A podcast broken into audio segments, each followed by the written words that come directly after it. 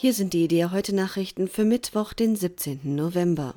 Knapp jeder dritte Deutsche glaubt an ein Leben nach dem Tod. Das ergab eine Umfrage des Meinungsforschungsinstituts INSA im Auftrag von IDEA. Fast 40 Prozent der Deutschen glauben nicht daran. Im Westen Deutschlands erklärten rund ein Drittel der Befragten, dass sie an eine Existenz im Jenseits glauben. Im Osten Deutschlands glaubt nur jeder Fünfte daran. Bei den christlichen Konfessionen sind Freikirchler am häufigsten davon überzeugt, dass es nach dem Tod weitergeht. Über die Hälfte von ihnen ist dieser Überzeugung. Bei den Katholiken und den landeskirchlichen Protestanten sind es jeweils unter 40 Prozent. Die Kirche muss sich stärker um die Alltagsbedürfnisse der Menschen kümmern. Das sagte der Münchner Theologieprofessor Christian Albrecht bei der Vorstellung einer Studie über die Entwicklung des Lebensgefühls in der Corona-Pandemie. An der Studie hatten unter anderem die Diakonie Deutschland und die Evangelische Kirche in Deutschland mitgearbeitet. Die Ergebnisse der Untersuchung zeigten, dass die Erwartungen an die Kirche bescheidener seien, als sie selbst oft annehme, sagte Albrecht.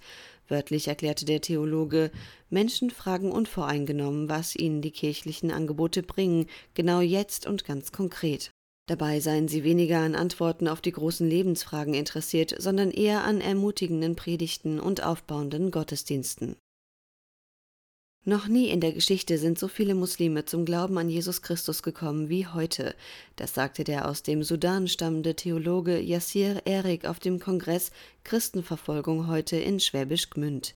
Erik berichtete vom Wachsen der weltweiten Kirche in islamischen Ländern und der Communio Messianica, einer Gemeinschaft von Christen mit muslimischem Hintergrund. Sie sei gegründet worden, weil es für Konvertiten oft schwer sei, sich in orientalische Kirchen zu integrieren. Als überwältigend hat das Deutsche Zentralinstitut für soziale Fragen die Spendenbereitschaft für die Betroffenen der Hochwasserkatastrophe vom Sommer bezeichnet. Insgesamt seien 584 Millionen Euro gespendet worden. Das ergab eine Umfrage des Instituts, bei der Informationen von 64 Hilfswerken, staatlichen Einrichtungen und Verbänden ausgewertet wurden. Die Spendensumme sei damit höher als nach dem Elbe-Hochwasser 2002 und nach dem Hochwasser 2013, unter anderem in Bayern und Sachsen.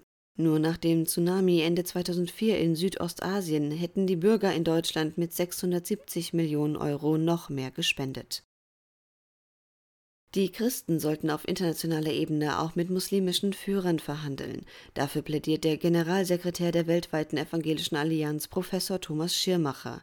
So könnten die Interessen der Christen in islamischen Staaten am besten vertreten werden, sagte er auf dem Kongress Christenverfolgung heute in Schwäbisch Gmünd. Er äußerte sich auch dazu, dass es immer wieder Kritik an der Lobbyarbeit der Allianz gebe.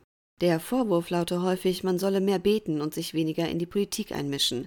Der Generalsekretär verteidigte die Mitwirkung der Allianz in internationalen Gremien. Zitat: Wenn wir da nicht sitzen, spricht niemand für unsere Leute. Da hat nur Zugang, wer ein politisches Gewicht hat. Man sei es den verfolgten Geschwistern schuldig, für sie einzutreten. Dieses Angebot ist spendenfinanziert. Mehr Nachrichten finden Sie jederzeit auf idea.de.